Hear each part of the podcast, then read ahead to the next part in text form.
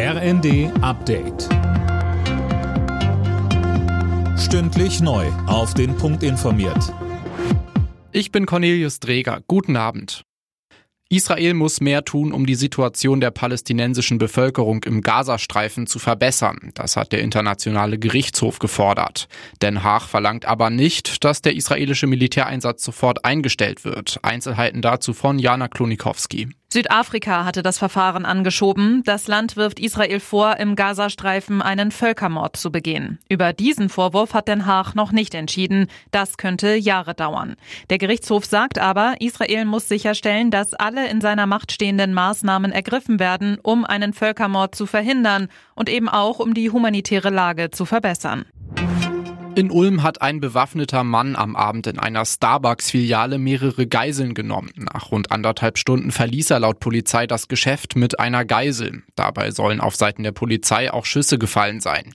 Der Täter wurde festgenommen, die Geisel blieb unverletzt, heißt es. Die Hintergründe sind noch unklar.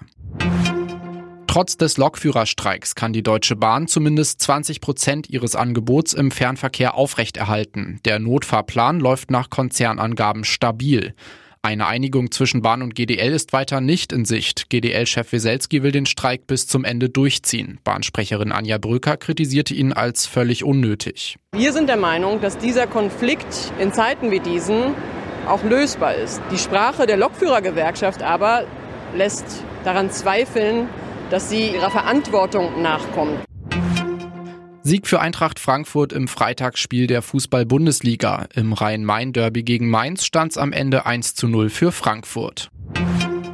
Starker Auftritt der deutschen Handballer im EM-Halbfinale gegen Dänemark. Am Ende hat's gegen den Weltmeister dann aber nicht gereicht. Trotz 14 zu 12 Halbzeitführung verliert Deutschland gegen Dänemark mit 26 zu 29.